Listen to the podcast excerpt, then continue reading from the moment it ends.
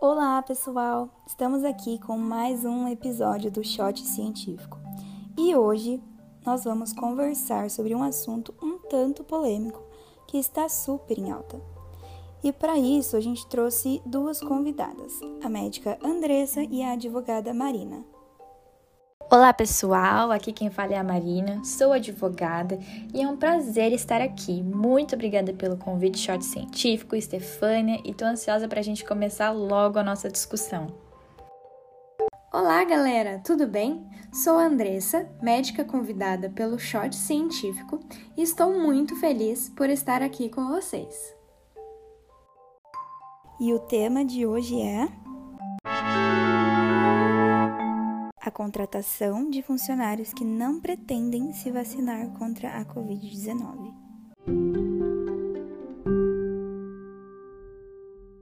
E para começarmos, advogada Marina, uma empresa pode exigir a carteira de vacinação contra a Covid-19 na contratação de um funcionário?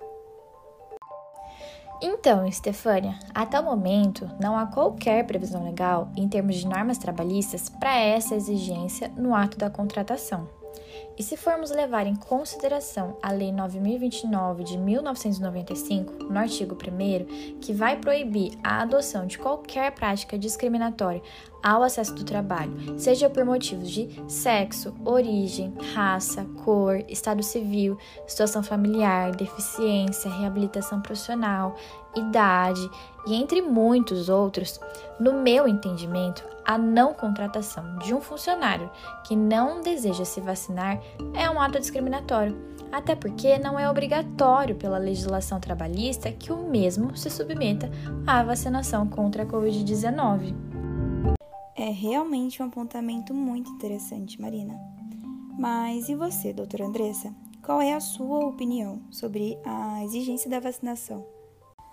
Eu concordo totalmente com o que a Marina falou, além de que a vacina da Covid-19 não está no calendário nacional de vacinação. E outro ponto a ser levado em consideração é o fato de que muitas pessoas possuem quadros clínicos que exigem muita atenção. Por exemplo, reações alérgicas aos componentes da vacina, é, ocorrência prévia de reação anafilática, confirmada a uma dose anterior de vacina, ou entre outros casos pontuais que acabam impossibilitando ou adiando a administração da mesma. Entendi. Então, é possível compreender que a exigência da vacinação contra a Covid-19 por empresas durante uma contratação não deve ser um pré-requisito, certo? Exatamente. É, e o que deve ser avaliado são suas competências, experiências, é, o perfil que a vaga exige. E após a contratação, obviamente, o funcionário deverá cumprir as regras internas de prevenção da empresa, né? Como, por exemplo, o uso de máscaras, a higiene pessoal e o distanciamento.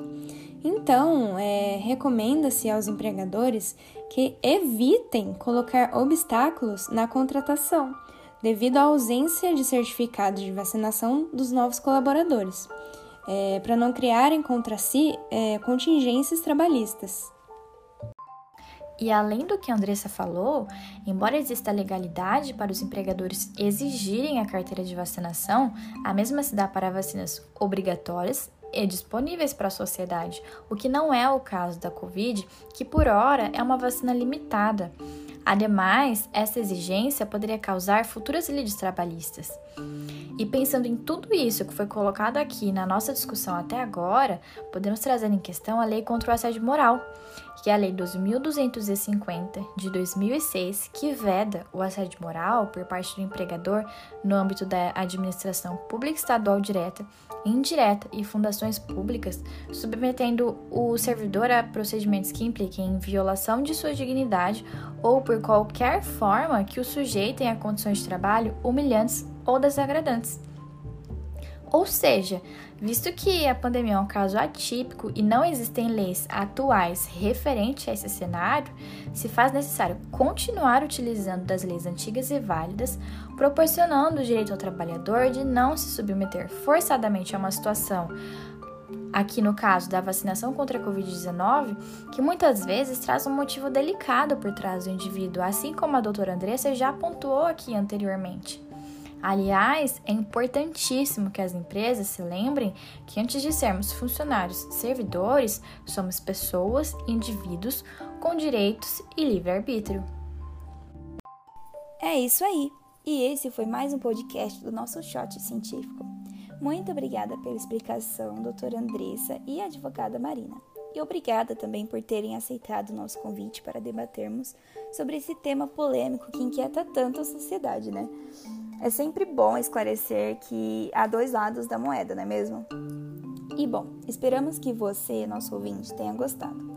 Continue nos acompanhando aqui no Spotify e também no nosso Instagram, arroba para ficar por dentro dos próximos temas e compartilhem com seus amigos. Obrigada e até a próxima!